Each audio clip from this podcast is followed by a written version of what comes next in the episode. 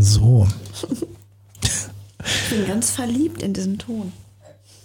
Ich finde das auch toll, weil man hört sich selber anders. Ja, und ich höre dich vor allen Dingen auch anders. Ja, ja, ja. Und das Schöne ist, es schafft einerseits eine gewisse Distanz, weil wir ja nicht direkt miteinander Schall austauschen, sondern über ein technisches Medium. Und gleichzeitig schafft es aber auch eine Form von Nähe, weil es ja viel direkter im Ohr ist. Ja. Das ist das Spannende. Ja, also ich finde das näher. Und ich finde auch, dass du damit eine dunklere Stimme hast. So. Echt? Ist mir noch gar nicht aufgefallen. Cheers. Herrlich. Das ist jetzt also El Picaro.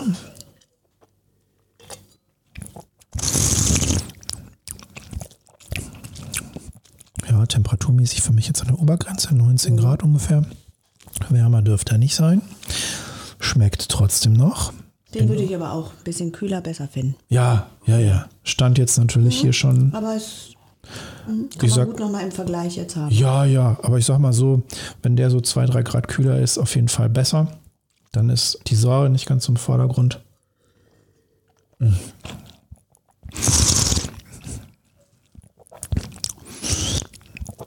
Trotzdem, wenn ich jetzt in der Gastronomie irgendwo sitzen würde und der würde mir so serviert, würde ich sagen, ist okay.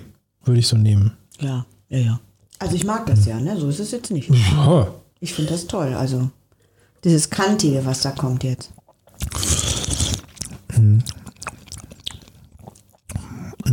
Ja, ich bin gespannt, wie der so in 2, 3 Grad wird. Also ich, kann mir vorstellen, weil der jetzt wirklich kühl ist, dass der sich noch nicht so zeigt. das ist gut möglich. Vielleicht liegt es auch daran, dass wir einfach noch zu wenig getrunken haben.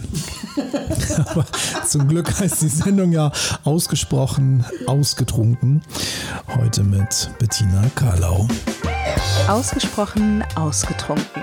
Der Podcast für souveränes Auftreten mit dem Rampen-V.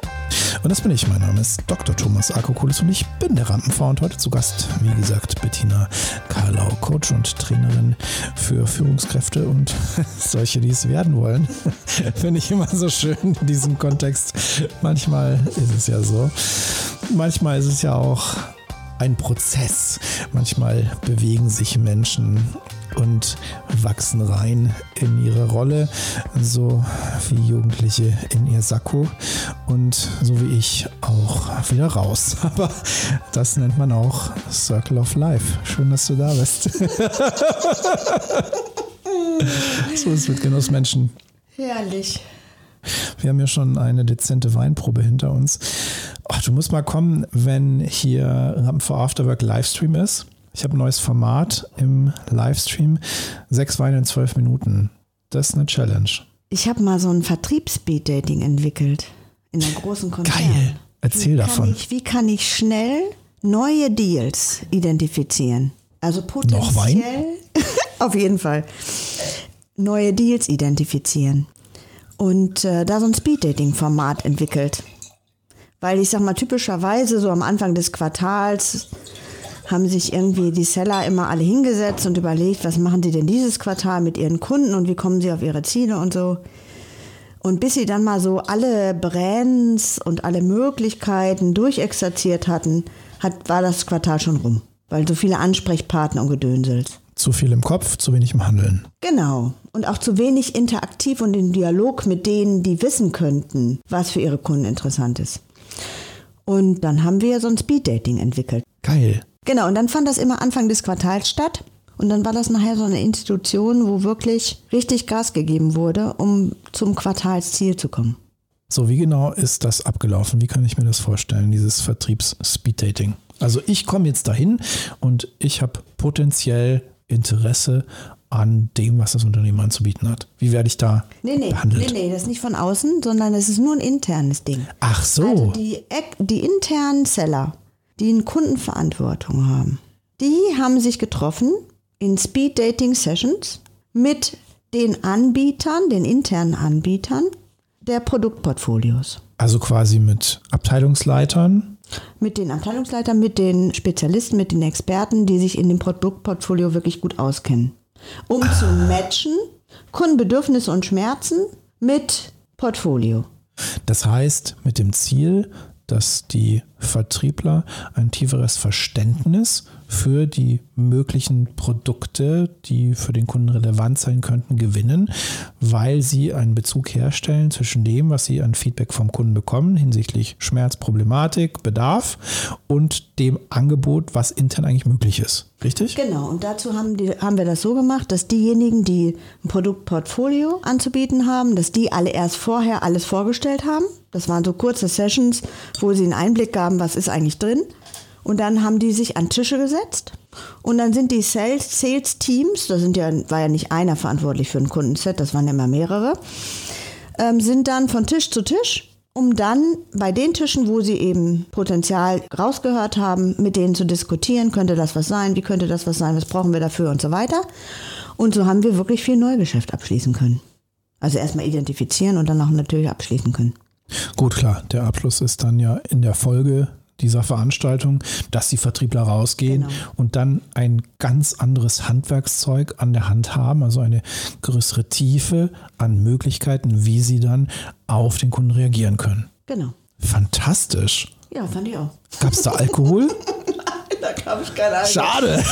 Da gab's- da gab es ganz viel Disziplin. Oh. Ich habe auch so ein ganz pragmatisches Problem. Weinerlich. Harten Trinkfluss. Mein Glas ist schon fast leer. Du bist ja. Ja, Ja, ich rede ja. Du hast ja ganz viel erzählt, ja. Also bei mir ist jetzt noch Nachschenken gefragt. Geht nicht anders. Und an dieser Stelle mal kurz ein paar Fakten zum Wein. Wir trinken Matsu aus Spanien und in dieser Folge El Recio, die mittelalte Version dieses reinsortigen Tempranillo aus dem El Toro, hier auch Tinta de Toro genannt, mit 14,5 Volumenprozent, Restzucker von 5,8 Gramm und einer Säure von 5,0. Wie auch in der letzten Folge gleiche Werte. Nur eben jetzt ein 2018er Jahrgang, also schon ein bisschen gereifter, wie man auch auf dem Etikett sieht. Der junge Mann aus dem El Picaro ist in einem Jahr doch ungefähr 20 Jahre gealtert. Klingt nach einem Jahr ausgesprochen ausgetrunken. Da altert man auch entsprechend, weil man einfach dauernd saufen muss. Macht aber nichts, schmeckt. Geiles Zeug. Und wir haben ja am Anfang der Folge schon so ein bisschen darüber philosophiert, ob der das jetzt wirklich wert ist, dass die Flasche ungefähr 5 Euro mehr kostet. Und je mehr die Temperatur steigt, desto mehr denke ich, ich revidiere meine Aussage vom Anfang. Der wird runter, ne? Geiles Zeug. Oh, cheers. Der wird richtig rund und der kriegt jetzt so schokoladige Noten. Das ist ja mm, zu der Brombeere. Also.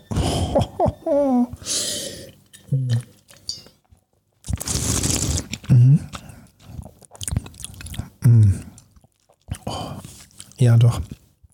Okay, kaufe ich. Hast du ja schon. Ja, habe ich schon. Aber ich sehe gerade, wenn man eine Kiste bestellt, kriegt man es billiger. Also da geht was. Sehr gut. Ah, ja. Schmeckt er dir? Ja. Ich hatte ja ge gedacht, der wird kantiger so, aber er wurde runder jetzt. Geil, oder? Das, oh, das ist so Man spannend. weiß das ja nie vorher, ne? Wie die sich so entwickeln. Also ich nicht. Nee, weiß man nicht vorher. Und deswegen nichts ersetzt Erfahrung.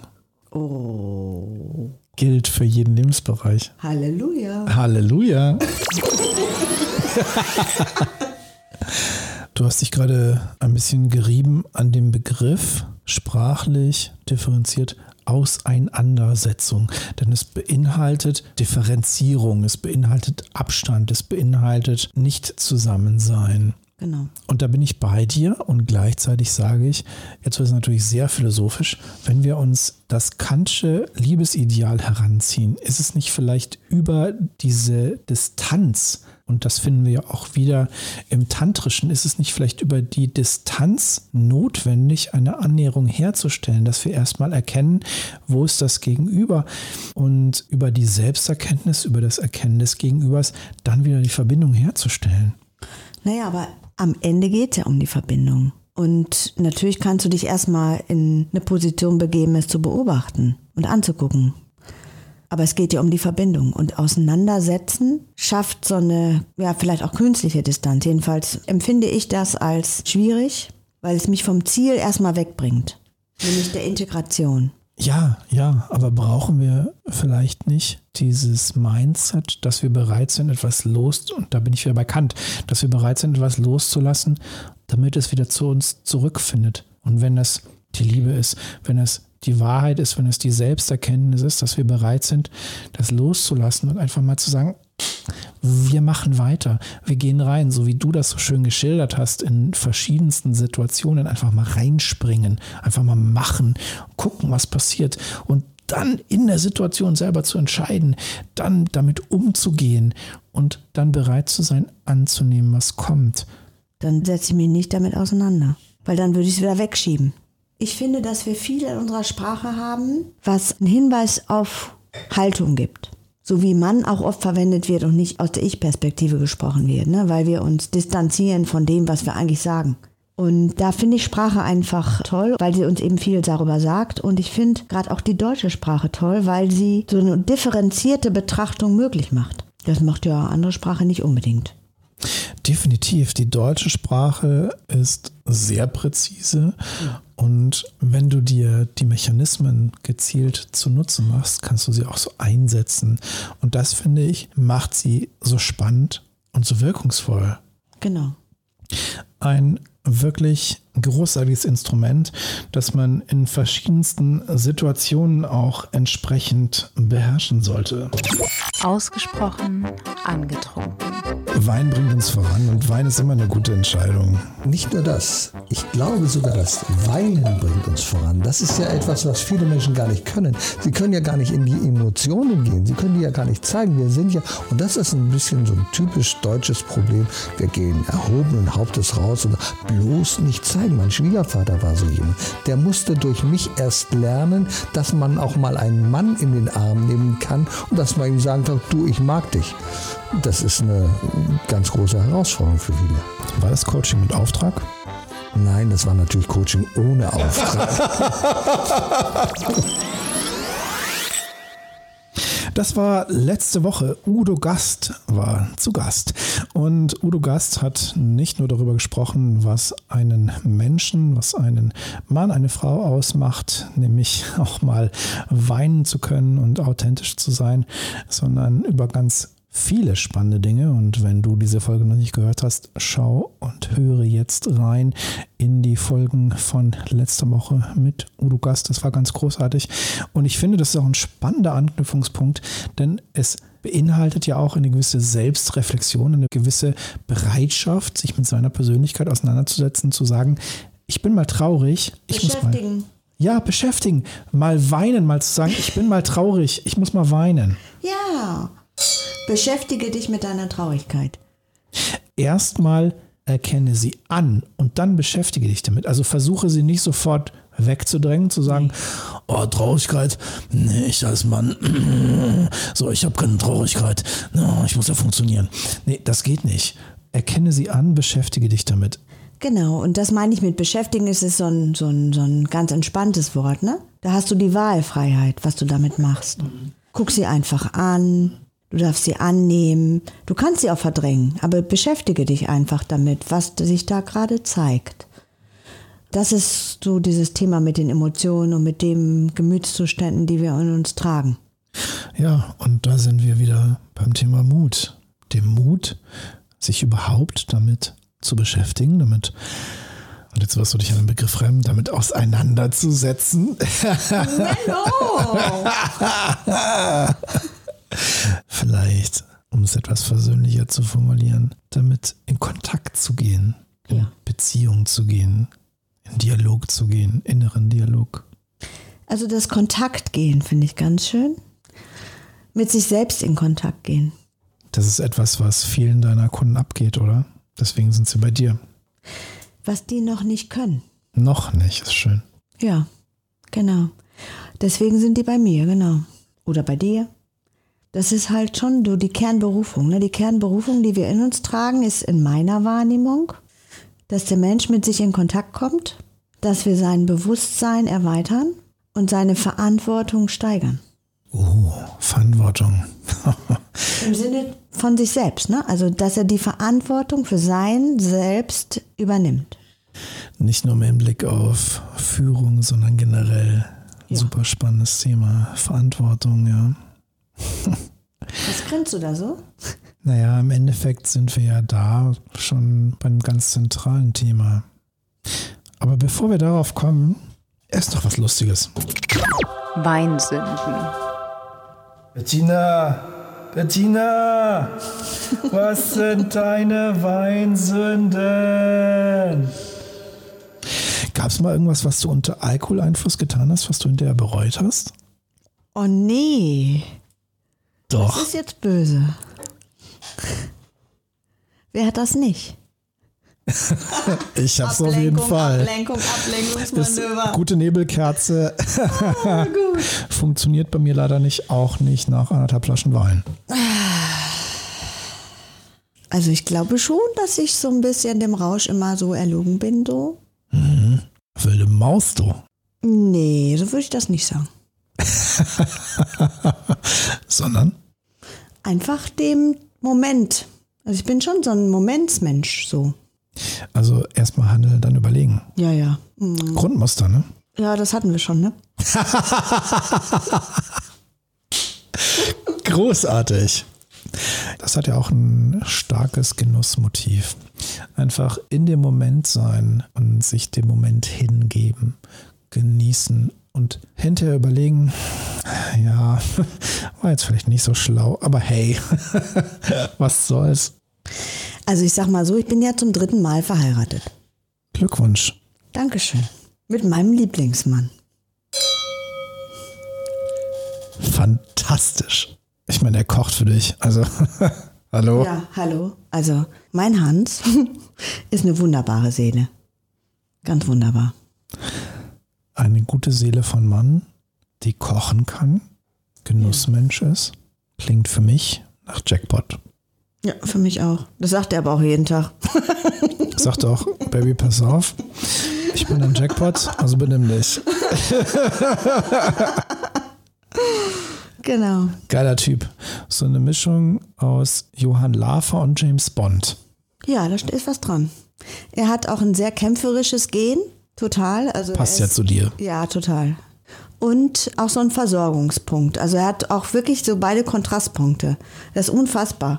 Und das ist auch sein Dilemma, ne? So. Kämpfe ich gerade oder äh, muss ich jetzt gerade versorgen?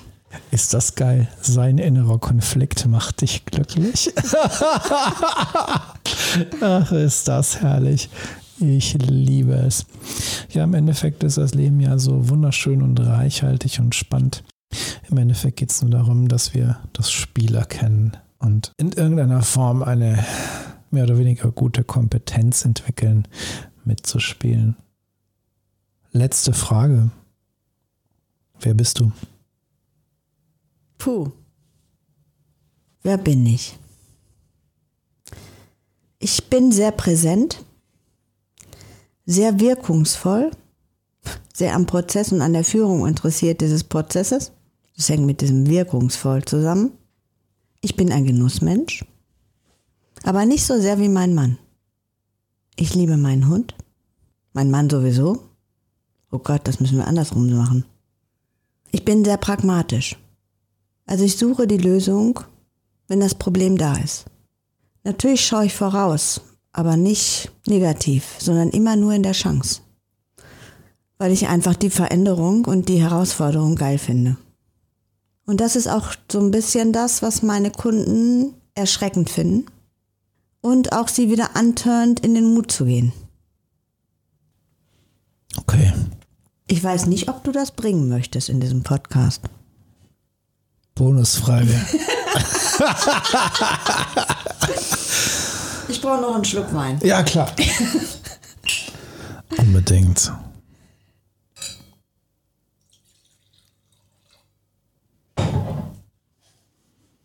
Bonusfrage.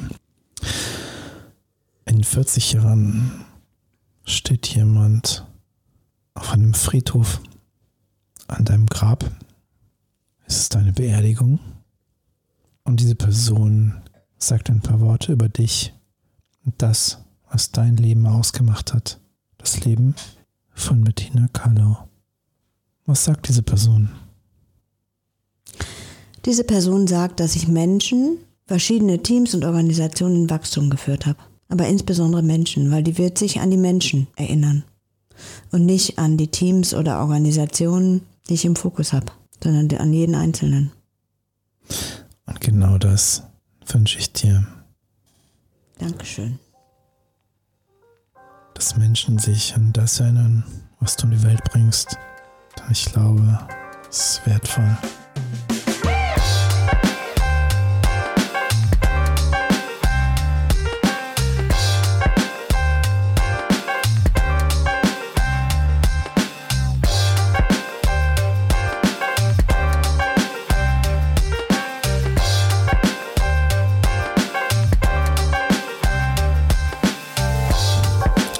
Ausgesprochen ausgetrunken heute mit Bettina Karlau, Coach und Trainerin für Führungskräfte und solche, die es werden wollen. Wenn du mehr über Bettina erfahren möchtest, schau jetzt in die Show Notes. Da findest du Links zu dem, was sie macht, ihrer Website und ihrem Social Media.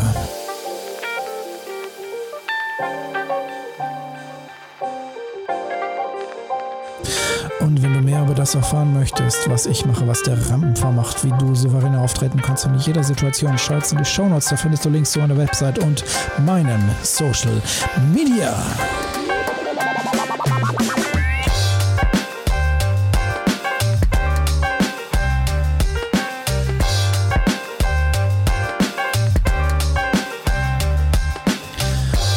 Und jetzt brauche ich eine Hilfe. Wenn dir das gefallen hat, dann like, teile und schrei es in die Welt hinaus.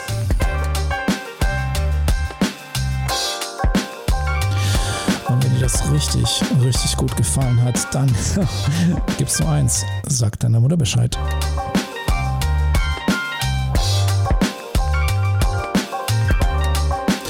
Freitag gibt's die Rückblickfolge. Bis dahin. Gieß dir ein und gönn dir reichlich. Gruß daheim.